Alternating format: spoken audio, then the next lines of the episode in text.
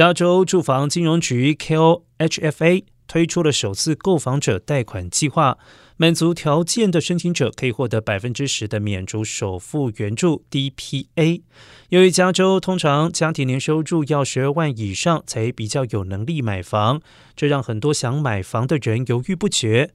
然而，加州住房金融局的这一项补助计划将减轻许多首次购房者的负担。不过，申请者需要过去三年内没有购房的记录，信用评分在六百八十分以上，债务和收入比 DTI 不超过百分之四十五，收入不能够超过限制，而且是美国公民或者是拥有绿卡，还需要完成相关的课程等。